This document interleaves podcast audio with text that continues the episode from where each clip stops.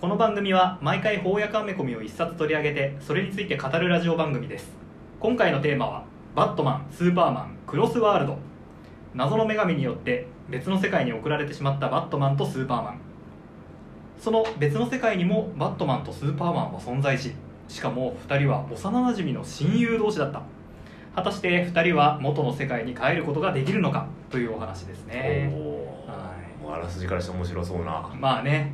そうそうそうスーパーマンとバットマンが2人ずつ出てくるっていうお得ですねお、話ですねうあのちょっと表紙をん、はい見ていただきたいんですけどもほうほあのアーティストが J リーっていう人で、うはい図らずもですね最近ちょっとトム・キングと揉めてほうほうほ話う題になってる人なんですけどあー絵を描いた人ですよねそう J そうリーってはいこの陰影が結構印象的なアーティストでえ少しダークな雰囲気がありますよね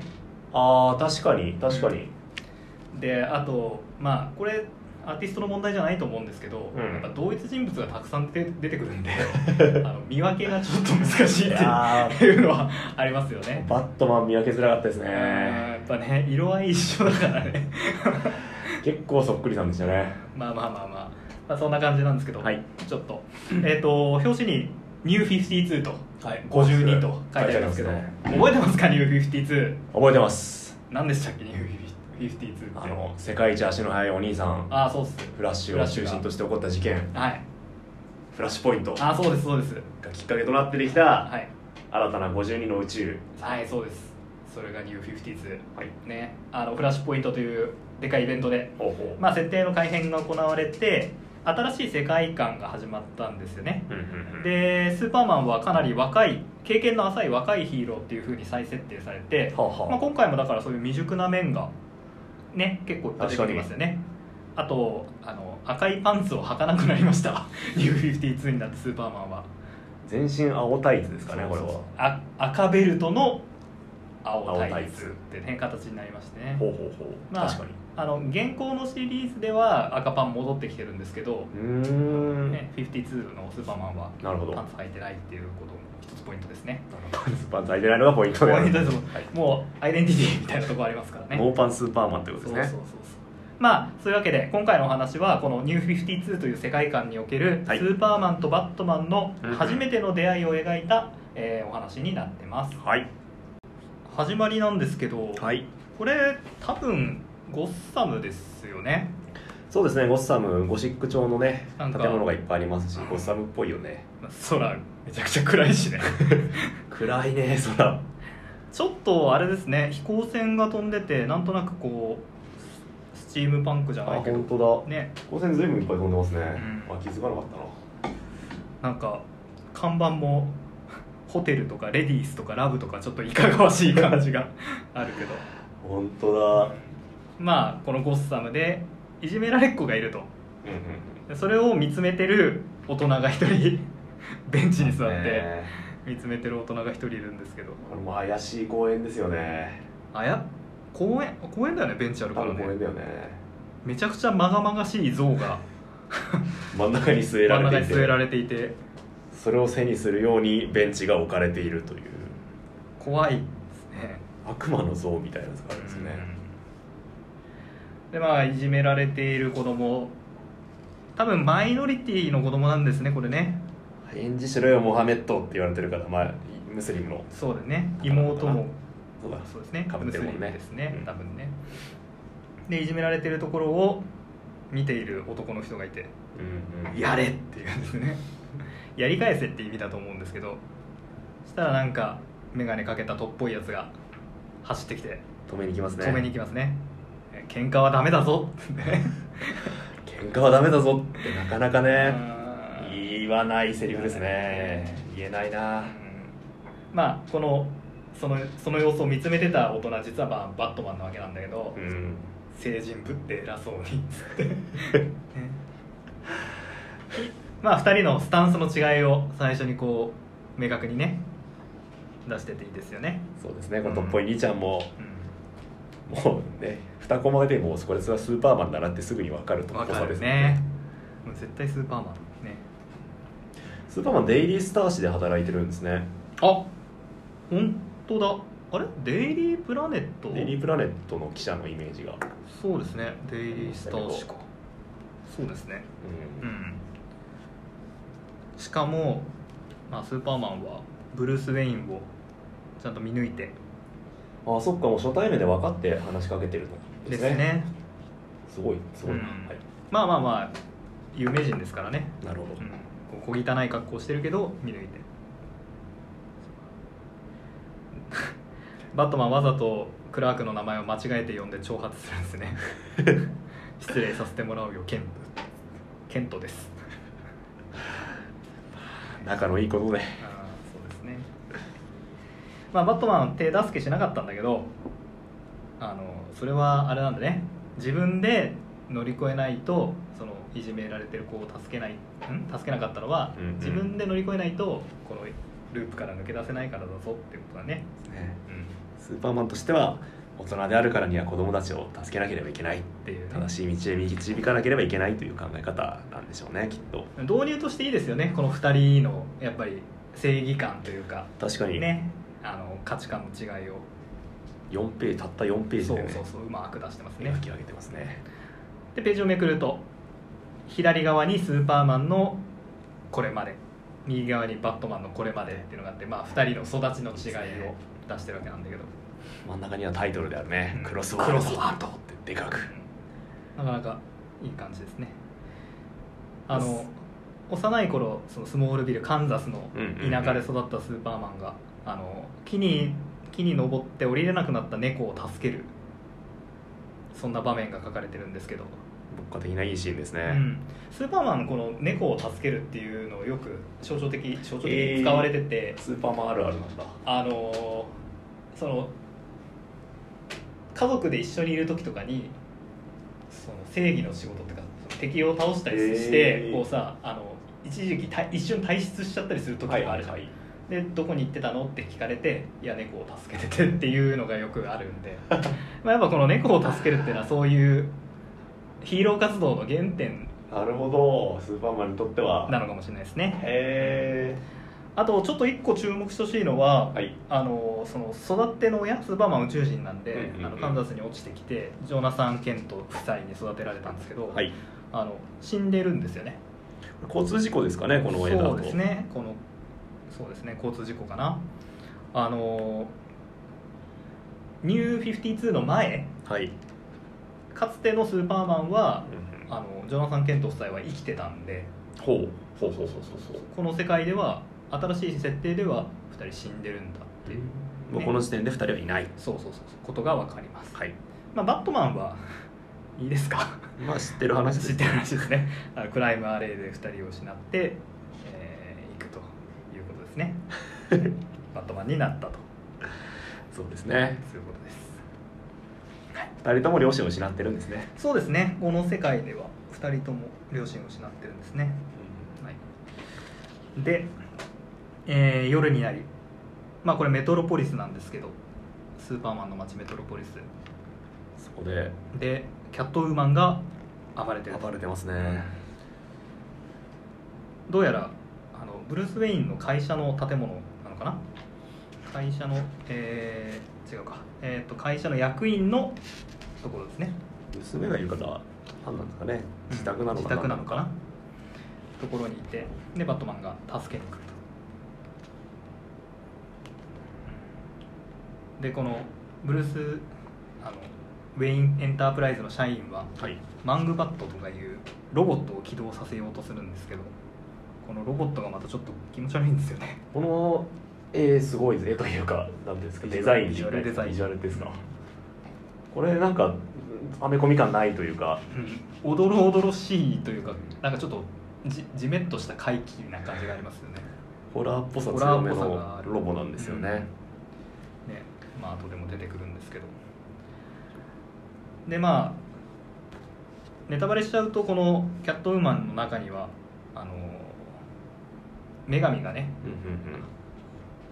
うんうん混沌の女神が混沌の女神が今キャットウーマンを乗っ取ってバットマンとスーパーマンを呼びよおびよおびき寄せるためにわざと暴れてるんですけど、うんうんうんうんはいまあ、戦ってるバットマンとキャットウーマンを見てあ敵だなと思って、 えー飛び込んでくる壁ぶち破って飛び込んでくるスーパーマンヤングスーパーマン来ますねスーパーマン来ますね T シャツ姿ですそかうねそうそうそう後でツッコミ入るんだけど T シャツジーパンなんだよねあもうそうかこの時点でもうジーンズ履いてるのかへでまあお互いちゃんと相手の力量を分析しながら戦うわけですけど目からビーム出したりねーではスーパーマンあるいはバットマンの装備というか能力一通りここでそうですね紹介がありますね素晴らしい導入ですさっきから導入が綺麗ですね完璧ですよねうんどういう人物なのかっていうのを紹介した後に今度は2人戦わせてお互いの戦力っていうのをこう分からせてねバでットマンのセリフいいですね強いなだが私は素早いうんそれにこの男あまり賢くはないよ うだいやそんな必要もないらしいうんチタニウム製の骨格も人参以下だうしかもかなり素早いまともに殴る必要もないくしゃみ一つで私を殺せるんいいですねスーパーマンがいかにこうフィジカルに恵まれてるかあっるて程いう度がまあこいつ賢くないなということで逆に自分 のクレバーな立ち回りをね際立たせる感じですね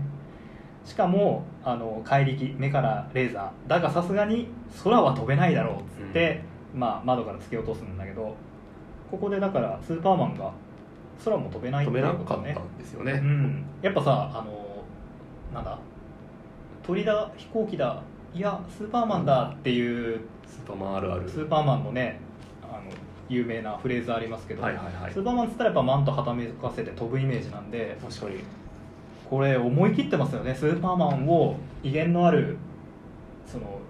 偉大なヒーローじゃなくてこう悩めうんうんうんるうん未熟な若者に設定してああ確かに空さえも飛べないっていうこの再設定はすごいですね。スーパーマン確かにバットマンに対してなんかいろいろ結構いい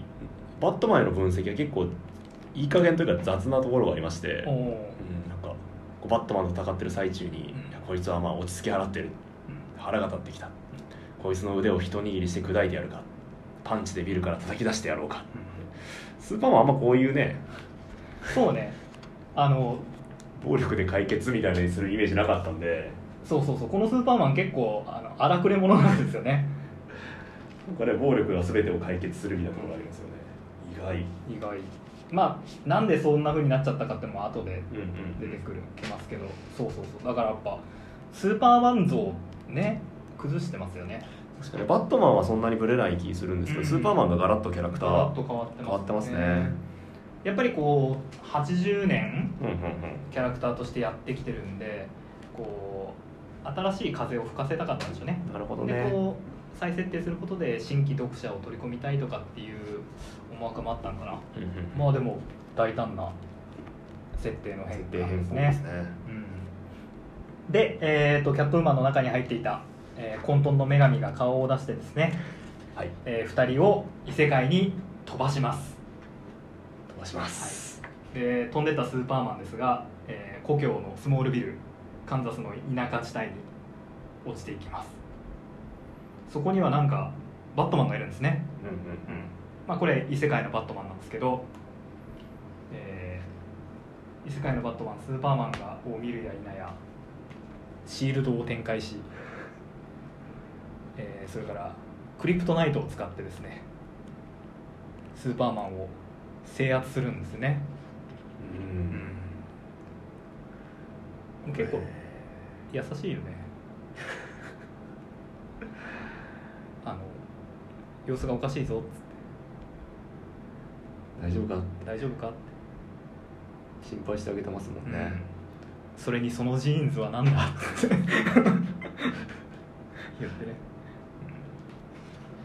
すごいめちゃくちゃ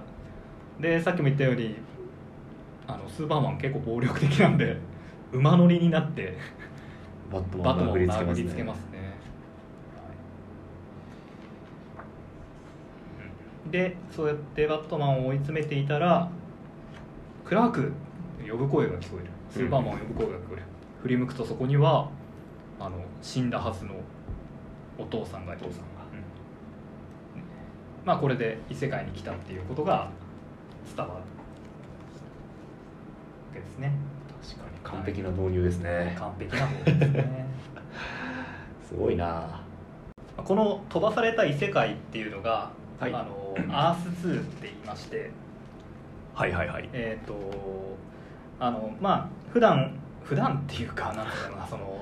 えーメインメインになっている世界はうんうあんのアースゼロなんですよ52個のうちのアースゼロアがースゼロメインのそうプライムアースって呼ばれてるんだけどほうほうほうそれがまあなんていうのよくよく我々が来るいついつもの世界っていうのが、まあ、プライムアースよく知るバットマンよく知るスーパーマンあれがアースゼロではい、で、えー、とこの飛ばされた先の異世界はうんうんうんアース2だったんですね、なるほどうんはいえー、とこのアース2のバットマンはキャットウーマンと結婚してるんですね、一緒に暮らして夫婦生活営んでますうね、ん、あのアース2に飛ばされたプライムアースのバットマンがバットケーブに行ってでまあ手当てをしてもらおうと思ったらそこにねキャットウーマンがいてあの結婚式の写真とかを見て キャットウーマンが自分のことを「どうするあなた」って言ってくるから「私たちが結婚?」ってね、えーまあ、バットマンも驚いてますが、まあ、この前扱ったみたいにね、はい実際にこのプライムハウスのバットマンも将来的にはこうキャットウーマンとの結婚を考えていく のでそういう意味ではまあそうか、ねそうかこれの話が今後今後というか以前やったあの話につながっていくわけですね、まあねだからちょっとプライムあごめん間違えたアース2のバットマンスーパーマンそれぞれ年上なんだけどあのプライムアースのバットマンスーパーマンよりも、はいはいはいちょっとネタバレ的な感じのところはありますよねなるほどねあのアース2のスーパーマンもロイスと結婚してますしねそっかそっかそそっうそうか、そうそうそうなんですよはいであの私結構好きなシーンがあって、はいはいこのプライムアースのバットマンとアース2のバットマンがですね、えーバットケーブで戦うんですよねはいはいはいはい殴り合いますなりねますよねあのバットマンがキャットウーマンをこう捕まえちゃうんで アース2のバットマンが妻が捕まったらとかって言って怒って襲ってくるんです よねまあキャットウーマンは実は余裕でいつでも脱出できたわって言ってるんだけど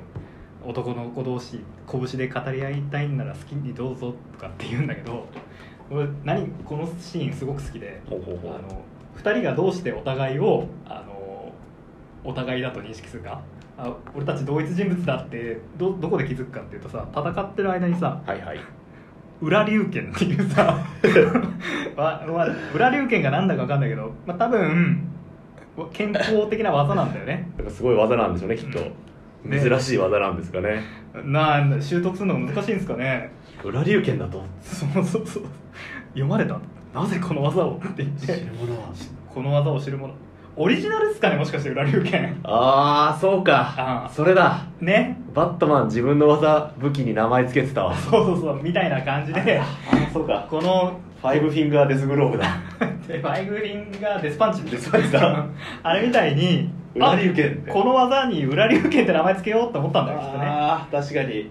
でアあスパンチと似てるわこれ感性が裏流拳じゃんっつってでお互いね、えーあ自分だなって思うんだよねきっとねなるほどね、うんそうかそうだそうかこのシーンなんですねうだんから分かるのはでまあ一応確認のためにする質問がまたおしゃれですよねは5歳の時月に一度は父親に読んでもらっていた小説はブラッドベリーの草原おしゃれあええめちゃくちゃおしゃれですよね読んだことありますブラッドベリーの草原あ読みました読みましたどんな話ですか短編なんですよね「うんあの入れ墨の男」っていう短編集に入ってる SF なんですけど、はいはいはいなんかこう非常に科学技術が発達した未来が舞台の小説で、おうハイテクな家に暮らす家族が主人公なんですね、はいはいはいもうなんか料理とか掃除とか、うん子育てとか、うんそれが全部家がやってくれるんですよ、はいはいはいでその家にある子供部屋には、まあ、バーチャルリアリティ装置っていうんですか、うん VR 装置がついていて、はいはいはいえー自分のイメージした好きなうん映像、好きな動物を映し出すことができるはいはいはい本物そっくりに、うであ子供たちがそのバーチャルリアリティの部屋にあまりにもハマってしまったので、まあ、両親がその部屋を封鎖しようとするん ですねんはいはいはいだけれども子供たちがそれに反対してうん っていう話ですねっていう話です、えーまあ、結構、あのーまあ、要するに家族が家に支配されてしまううん建物に支配されてしまう、で有名なシーンでそのその支配から脱するために親父が部屋にあるそのハイテク装置を一個ずつ切っていくっていうシーンがあるんですけど、うんそれだし子供たちが「いや家を殺すのはやめてくれ」って言って親父を止めるシーンが有名ですねえーそれが5歳の頃のブルース・ウェインはめちゃくちゃ刺さったんでしょ刺うねさったんですね短い小説なんですねもうぜひ 10, 10ページか20ページぐらいの小説ですね、なるほどちょっと読んでみてうんうんでまあ2人のバットマンお互いがお互いだということわかるんだけどスーパーマンの方もね、えーあプライムアースのスーパーマンとアース2のスーパーマンが出会います何者貴様何者だ口が悪いぞってねやっぱりちょっとプライムアースのスーパーマン はあれくれ者なんですよね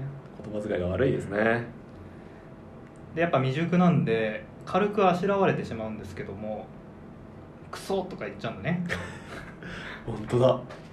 そんな口の利き方をするものではありませんよそうお母さんが出てきて2で人の喧嘩を止めますねお母さんが分かるんですねああそっかスーパーマンの場合は母親が分かってくれるんですねやっぱ裏流券とかないから、 バットマンとの差がうん、分かるわあなたも私の息子ね 母さんでもお黙りなさい僕はそんなに乱暴じゃないよ自制心があるきっとこの子はあなたより多くを失ったんだわそうでしょクラークめっちゃお母さんいい人ですねう、ん素敵ですうねんまあ、やっぱこの心の支えとなる両親の存在っていうのが早く亡くなってしまったことでこのプライマースのスーパーマンはちょっとね不安定な感じ不にな安っちゃっ定てな、ますねちょっと粗暴な感じになっちゃったのかもしれないですね。ですねでまああのアース2のゴッサムをあのプライムアースのバットマン が見るんですけど面白いこのシーン面白いですねあのこのバットプレーンうんバットプレーンはいまだ独特の形してますよねこれあんまりメジャーじゃないタイプのバットいプレやーンなんですかーこれだからやっぱこの J リーならではのアートなんじゃないですかねなんか昆虫感ありますよなねなんだろうね影絵みたいなそうだね面白い形してますけどでまあ空が青いんですよねゴッサムの、真っ青の青空のゴッサムって珍しいですねね、あんまり見たイメージないですが映画とかでもさ暗いイメージがあるもんねゴッサムっつっはたいら雨降っねてたり暗いイメージあるうんあの空が明るいっつって驚くんだねでゴッサムにはいろいろあったんだってねようやく真っ当な街になった何があったのかっていうとあの政府が冷凍収容を認可したってことであのジョーカーとかねジョーカーとかシネストロとかそういうあのヴィランたちが冷凍冷凍収容されてるっていうねとんでもない世界になったんですね、うんであのヴィランたちが大量にぶち込まれてたアーカム・アサイラムはなんと遊園地にアーカムアサイラムアミューズメントパークと してジェットコースターがありますね呪われてそういやすごいですねまあこれがアスですねじゃあちょっと良さそうですよね、うん楽しそうな世界だそうですねあの先ほどもちょっと出てきたはい少しホラーな見た目をしているロボットあロボットたちマングボットたちもまこの世界では実用化さあれて実用化されて動いてるなんか建設で建す設かね現場で働いてますね、うんまあ、とにかくアスっていうのはだからちょっといい世界なのかなうまくいった世界なんですかねねいろん少なしうまくいった世界なんですかねはいでまあロイス・レーンが出てきましてはい、一方スーパーマンはって感じですね、先ほどもあの言ったようにスーパーマンと結婚しててねうんうん、まあ、これはね今現行のお話でもロイスとスーパーマン結婚してますよねへでそこに「へえ」ってこの前だってやったじゃんえあそうか 適当な合図知らせだほんと確かにちゃちゃんと聞いててくれるでそこにワンダーウーマン来てあのアースプライムアースのスーパーマン多分ワンダーウーマンに会う前のお話なんだろうねああそっかそうですね、驚いてますもんねね初対面でえーワンダーウーマンだって言われて「ワンダーワオ」 って言ってそしたらロイスがちょっとムッとしてますムッねとしたのふんどうしたんだい後で話しましょうロイス僕はずっと君一筋だよふーんって この微妙な三角関係ちょっといい微妙でなす三角ねあのニュー52のスーパーマンは結構ワンダーウーマンといい関係だった時期があって、はいはいはい、うん、だからまあえひ惹かれてるっていうのはある実際にあるんでしょうねなるほどねじゃあロイスもちょっとその辺は気になってたんですかね、かもしれないですね、はい、 するとワンダーウーマンがいきなりロイスを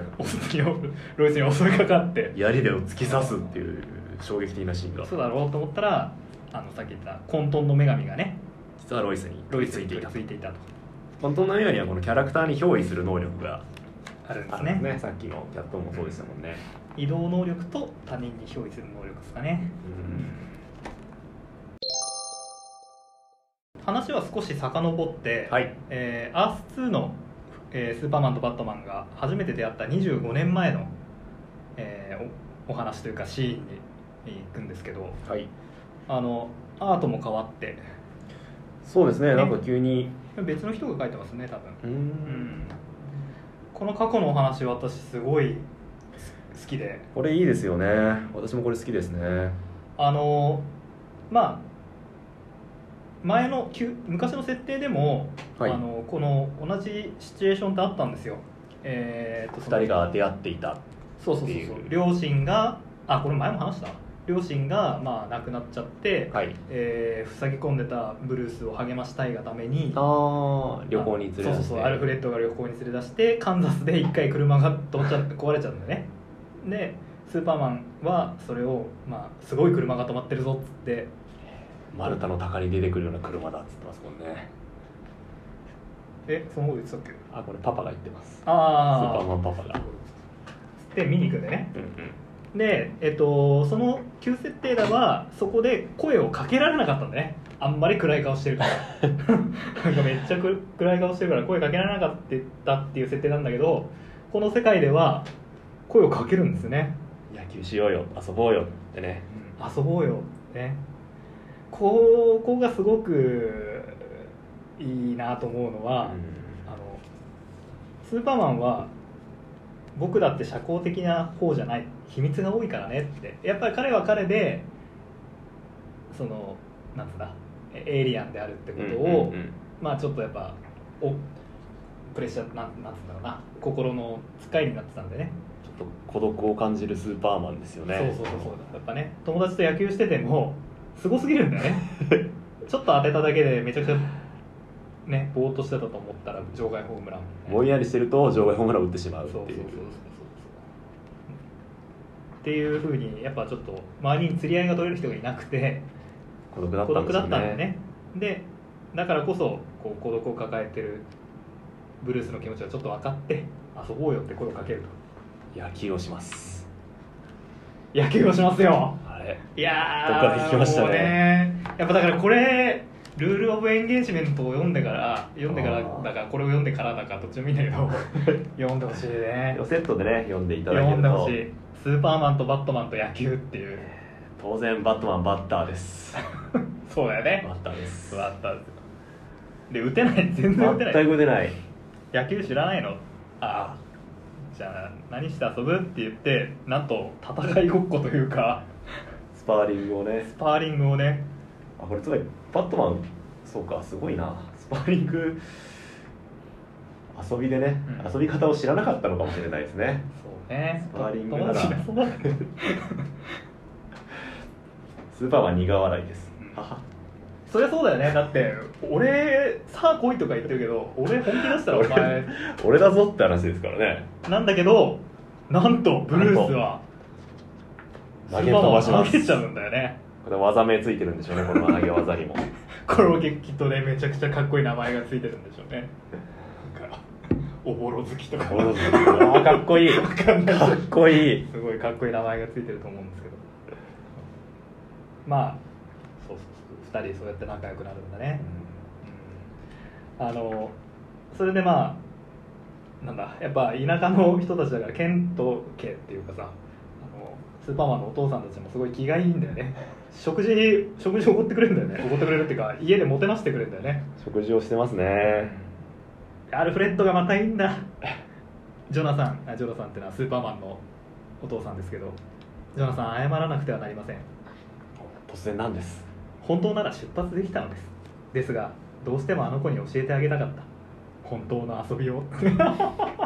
いい人です、ね、どうやらお互い同じ悩みを持っているようだあーここもいいですよねあうんーいいシーンだ、ねうちの子も実は寂しい思いをしていてねうん私この次のシーンがこの今回の作品で一番好きなシーンで2お人でこう星空を眺めるんですよね、はいはいじゃはあ止まるんですかねこの2人どうなんでしょう、えーそうしたら突然バットマンがスーパーマンの頭を棒でぶん殴るっていうシーンがいうわーなんだよいきなりお前見かけより強いな誰にも負けないぐらいなんで隠すだって僕他のみんなとは何か違う気がするんだ本当の僕を知ったらみんなきっと嫌いになるそれってかっこいいじゃんそっか棒で殴るシーンが私はめちゃくちゃ好きです急だもんねほら綺麗な星空だよとかって言ってんのにいきなり次の瞬間に殴りつけるっていうねいやバットマンは幼い頃からバットマンであったっていうあたりがね彼が20年来の親友なのは僕を恐れないからいいいいよね素晴らしい素晴らしい話いやーすごいないい話だなやっぱあのこのバットマンとスーパーマンのコンビってワールドファイネストっていうお、うまあ、呼ばれてるんですけど世界最高峰って意味ですねおうワールドファイネスやっぱこの2人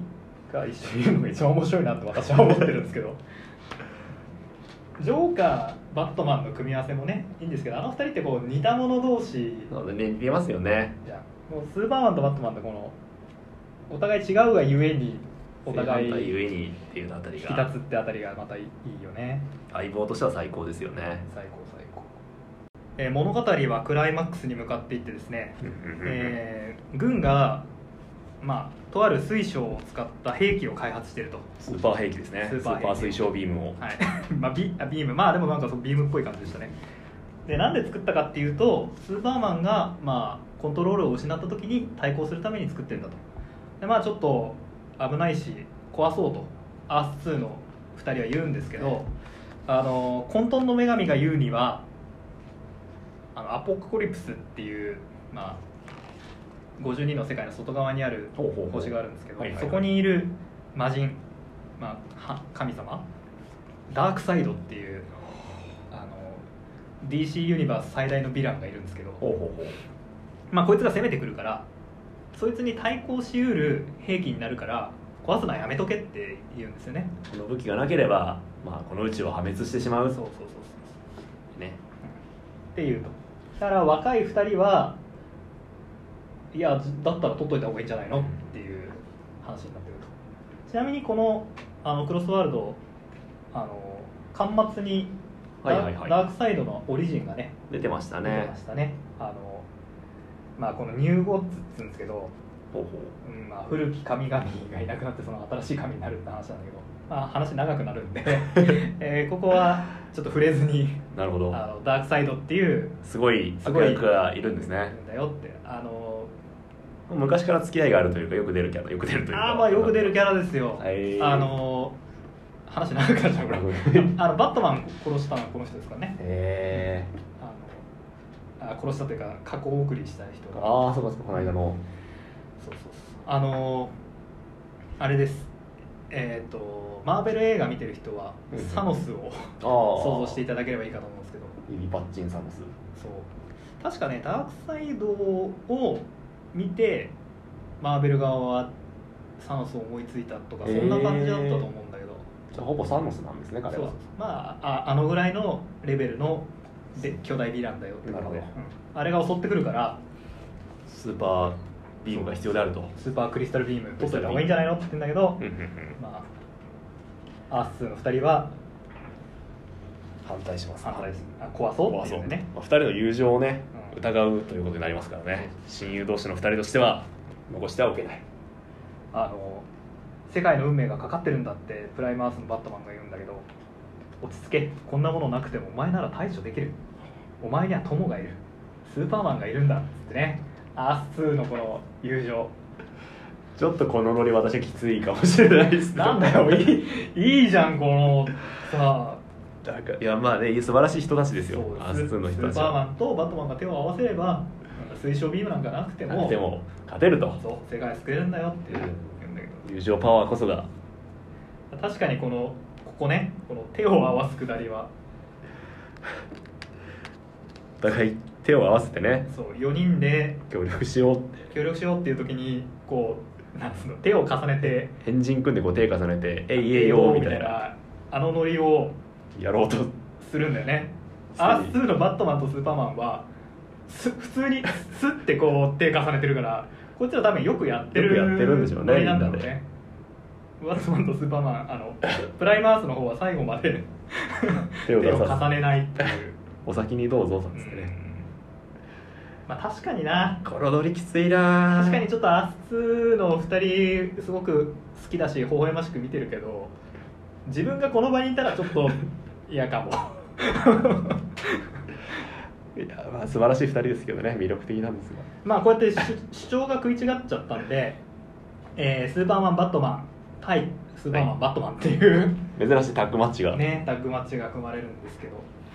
まああのスーパーマンはもう圧倒的にアース2のスーパーマンの方が完成されてるんでかんもうもう勝負にならないんですよねねだって飛べないからプライムアースのスーパーマンはもうジーパンだし T シャツジーパンじゃなかなかねでまあバットマンの方も、まあ、肉体年齢的にはね若い方が強いんじゃないかと思うけど、やっぱ経験があるのかなすごく強いねあの毒を、うん毒をね打たれるんですよねフグ毒フグ毒ってねお前の年齢ではまだフグ毒による麻痺状態の耐性をつけてないはずだ言ってねってフグ毒フグ毒を打ってくるんですけど恐ろしいな大丈夫なのかな大丈夫なのかなまあバットマンは不殺ですからねあの毒毒ぐらいなら殺殺さずですからね、まあ、多分でもなんとプライムアースのバットマン動けるんですよね服毒食らって確かになんでかそうそう私たちの世界は少々物騒でね3年前には毒物への耐性をつけたんだ何何うわーとか言ってだからそうだねプライムアースはやっぱは厳しいあてかアースが平和なのかなそうだねんそうか平和になってしまったせいで、うん、だから一矢報いるんですよねう、んうんで戦ってるうちにだんだんこうチームワークが生まれてくる生まれてくるんでねでもそのチームワークが生まれたところもアース2のスーパーマンには見透かされてんでね あのバットマンが何も言わずちょっと移動するんでねでスーパーマンはそれを察してあ手を組めってことかって言うんだけどそれを見てたスーパーマンはもうチームワークの誕生か微笑ましいなっつってこれいいですねいいよねこのスーパーマうン、んアース2のスーパーマンやっぱあのニュー52の前のスーパーマンっていうかさ、はいはいはいその未熟じゃないというかさあのいわゆるアイコンとしてのスーパーマンみたいな感じがしてやっぱいいいいよねいい先輩になってますよね、すごくいい感じで戦ってる間に、まあ、その混沌の女神とワンダーウーマンが戦ってたりとかいろいろあって、えー、とキャットウーマンセリーナと、えーロイス・レーンが乗っているジェット機がコントロールを失って街に突っ込みそうになるんですね、このままでは街に落ちてしまううん、なんとかしないとってなるんだけどまあいだから妻だよねお互いのお互いのパートナーパーがトねナーが乗ったジェットが街の方に突っ込んじゃうこれ助けないとなんとかしないとって言うんだけどアース2のスーパーマンはまあ水晶を、スーパー推奨ビームを食らって、うん、宇成宙へ成層圏まで 飛んでってしまったんでここではもうねそう、未熟な未熟な半人前のスーパーマンしかいないねえー精一杯のジャンプで 飛べないんでね精一杯のジャンジャンプでジェット機に捕まるんだけど飛べないから何もできないんですそようね捕まったはいいけど軌道を変えられないジェット機のうわあ僕は無力だこのまま見殺しにするしかないのかってなった時になんとバットマンから声が「飛ぶんだケント」スーパーマンが泣き言かこれどっちのバットマンなんですかねあのそうこれ影になっててどっちのバットマンかわからないんだけど次のページ見るとさあのグレーのあああの吹き出しというか格好になってるじゃないですかこれプライムアースの、そっかうん、あのまあ2人ねスーパーマンとバットマンがそれぞれ2人いるんで、えっとどっちの言葉だか分かるようにあの吹き出しの色が違うんですよねだからそれぞれねそれぞれが、うん、だから灰色なんでプライムアースのプラマホスの方が応援したわけですねそうですね不可能を可能にしてみせろこれルール・オブ・エンゲージメントでねスーパーマンがバットマンにボール投げた時に野球勝負の時の不可能のに挑んでセリきフろすね挑んでみろみたいなこと言ってたよねもしかしたらこれさ原書だったらお同じフレーズああも確かに同じかもしれないですねねわかんないけどだとしたら結構熱いよねうやっぱこの話だからルール・オブ・エンゲージメントとセットで ぜひちそょうっだとね読んでもらいたいんスーパーマンの成長ぶりもうんそうそうそうそうこれを踏まえてあの2人がねお互いを褒め合うシーンとかをう見るとまたねんね新しい考えが生まれるかもしれないこれ初対面ですから ね。はい、ということでそのバッバット励ましのおかげでバーゲワシ素晴らしい、えーなんとスーパーマン飛べるようになり無事にロイスとセリーナを助けた、助けね、スーパー水晶ビームは破壊するであの混沌の女神が何をしたかったかっていうとダークサイドっていうのはさっきみたいにその52の世界の外側にいる存在なんで、はいはいいろんな世界滅ぼしてるんですようんうんならどの世界に逃げれば、なるほど無事生き延びられるかってことを測るためにこうやってたのねうんいろんな宇宙を旅してたんですねでこのアース2とプライムアースのそれぞれのヒーローを出会わせることでえー水晶を破壊しない方がさ分かったわけじゃんなるほどうんプライムアースのヒーローたちは水晶を破壊しないってことが分かったんであじゃあこっちに行こうなったわけだねああなるほどねそっかそっかそっかそういうことかそうなんですよ、まあ、この続きは、えーと「ジャスティスリーグ誕生」っていうあの翻訳にもなってるお話があるんでそちらの方をあ読んでっいたちにだい繋てがっていくんですねそうですへーこれ前日談なんですねなるほどねまああの最後全員記憶を消されるんで あのここれの恐ろしい能力ですよねまあちょっとご都合なところはありますけど本当の女神が全ての記憶を消してそれぞれの宇宙に返していくだからこの話なかったことになるんだけどね あのなんで「ジャスティスリーグ誕生」の方を読むとあのまた2人が初対面ああそういうことか また初対面そうなるのそうそうそうえじゃあこれあれあんま読まなくてもいやいやいやいやそういうことじゃないですよあの、そっか記憶を失っても2人うはん、そう関係ない関係ない、関係なく、うんルール・オブ・エンゲージメントでは同じこうセリフを繰り返していたのかそうそうそうそうなるほどねそういうことかそういうことですああなるほどでまあ再びゴッサムに戻るんですけどそしてゴッサムあやっぱゴッサムねあのまたあの子がザック君が、ザックがいじめられております、うん冒頭のいじめられっ子がまた出てくんだよねでクラークとブルースが揃うほらお前の出番だぞ昨日みたいに飛び込んでいってヒーローになればいいとかね皮肉なことを言うんですけどそしたらなんとザック君がザックがいじめっ子をぶん殴って中指を立てます長指立てますね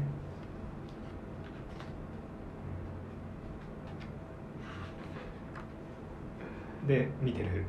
ケンクラーク・ケントが「もしかしてあなたが?」そしたらバットマンが「あああたりの子全員に教えたよ中中指の立て方ぐらい知らないとな」って言うんだけどあのパンチですよ裏流拳 から裏流拳でしょこれはきっと のコメントだなでバットマンが「またなケント」って言うとケンプですっていう粋な粋な終わり方ですねアメリカンな開始ですねで終わる終わりと確かに出会いのエピソードとして見るとうん反省されてますよね、すごくよくできてるね2人の生い立生い立ちちスタンスの違いうんそしてこれまでのスーパーマンバットマンコンビとの違いもうんうんうん描かれますもんね、ニュー52のこの2人の導入としては素晴らしい話ですやっぱ何よりアース2の、あのー、2人のね出会いどうしどうやって親友になったかっていうところがやっぱいいエピソードですねいいこれは本当これだけでも完成されている感じですねあのまあ、さっきも言ったけどこのあと「ジャスティスリーグ誕生」っていうのに続いてはいジェフ・ジョンっていうちょっほとライターが、えー、ニュー52の最初のジャスティスリーグ書いていくんですけど、うんうんこれすごく面白くてうんえーめちゃくちゃ面白いんでね全部読んでほ しいえそんな長いんですか長いっす ね長いっすえーっと1234567え冊ありますめちねゃくちゃ長いじゃんアキラより長いじゃんでも最後あのてかもう最初にもうダークサイド出てきちゃうんだけどあらまあなんやかんやして退けてで最後ダークサイドウォーっていうえー、ので終わる完結編が完結編がああそうかこれまでのヒーローたちも、うニュー52でどうなってるのかっていう話もそこで映画化あそうそうそうそうそうそうあーなるほどなるほどうん、皆さんそれぞれ出てきてぜひねそういうとこも読んでほしいなと思いますというわけで、えーバットマンスーパーマンクロスワールド」でした、はーいまあ、さっき話してたみたいに、うんうん確かにこれ読まなくてもいいんですよあのなんかそのストーリーライン的になもるほねどニュー52のストーリーライン的にはあんまりそうそうそうそう、だねあまあ記憶も消されちゃうしね確かにただそうだからなんつうんだろうなあんまり重要なエピソードじゃないからかうんうんそんなに評価されてないと思うんだよこの翻訳本えーでもさめっちゃ面白くなかった面白かった面白かっだからまあぜひねみんな読んたでぜほしいひし皆さんに読んでいただきたいあとやっぱその今ルール・オブ・エンゲージメントっていうかさそのトム・キング・バットマンっていうかさリバースまで読んでからもう一回読むとああそうですねそうそう面白さ確かが上がってくるってこれもまたちょっといいかなと思いますねはい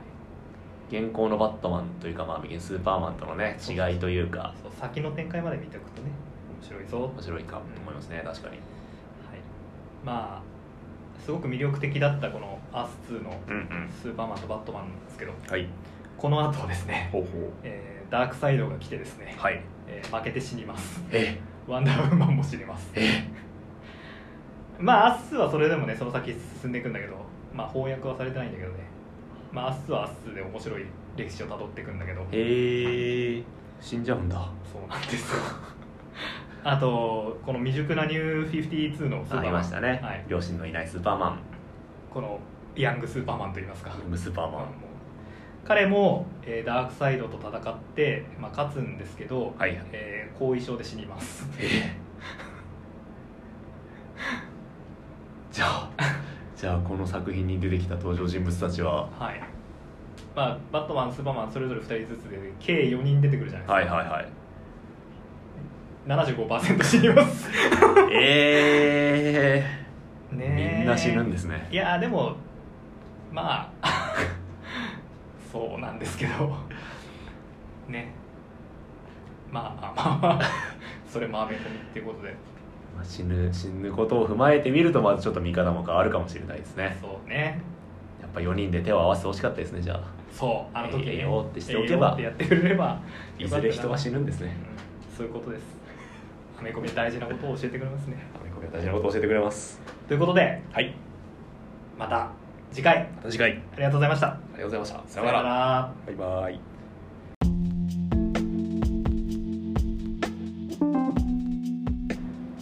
死ぬのか死死んじゃうのか辛いな